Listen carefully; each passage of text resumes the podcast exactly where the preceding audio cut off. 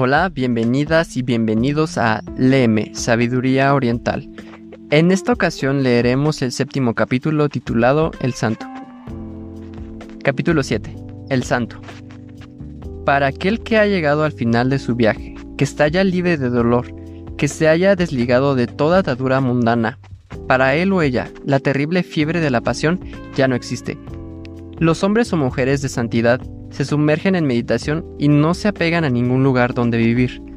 Como el cisne que deja su lago, ellos abandonan su morada y se marchan como monjes peregrinos. Los que no acumulan riquezas, los que se alimentan de modo frugal y que tienen la liberación por menta suprema, viajan como las aves en el cielo y es muy fácil seguirles en su camino los que han destruido en sí la conscupiscencia, los que no se abandonan a la glotonería y que tienen a la liberación por meta suprema, viajan como las aves en el cielo y es muy fácil seguirles en su camino.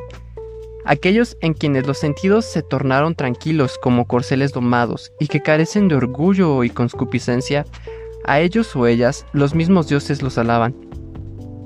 Al igual que la Madre Tierra, una persona paciente y bien disciplinada permanece inmutable ante la adversidad. Ella es comparable a un pilar inconmovible, es como un lago sereno de aguas puras para ese santo o santa iluminada. Ya no habrá nuevos renacimientos. Tranquila su mente, calma su palabra, sereno en su actuar. Así es el que se ha liberado de la ilusión mediante el recto conocimiento y vive en absoluta paz. Un hombre o mujer lleno de fe que reconoce al increado, que ha cortado sus ataduras y sin integrarse a las malas acciones, se despide de los deseos. Es él o la más elevada de las mortales. En medio de la ciudad o en el bosque, en el valle o en las montañas, donde quiera que se hallan los santos, esos lugares están plenos de felicidad. Pletóricos de encantos están los serenos y apacibles bosques. Sin embargo, el hombre común no hay alegría en ellos.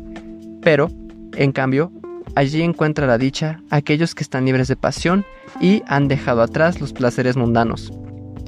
Aquí finaliza el séptimo capítulo titulado El Santo. Pasamos a las notas. Comenzamos por al final de su viaje, el que ha alcanzado el nirvana. Posteriormente con un pilar inconmovible, Indakila, un pilar muy fuerte y elevado de forma octagonal que solía colocarse a la entrada de las ciudades de la antigua India, símbolo de la estabilidad y la fortaleza. Santo iluminado, Tadi. Se llama Tadi a aquella persona que ya no siente apego por lo que es agradable ni aversión por lo que es desagradable. Entre las ocho condiciones de la vida mundana, ganancia y pérdida, fama e ignomía, alabanza y vituperio, felicidad y dolor, el santo o la santa permanecen imperturbables.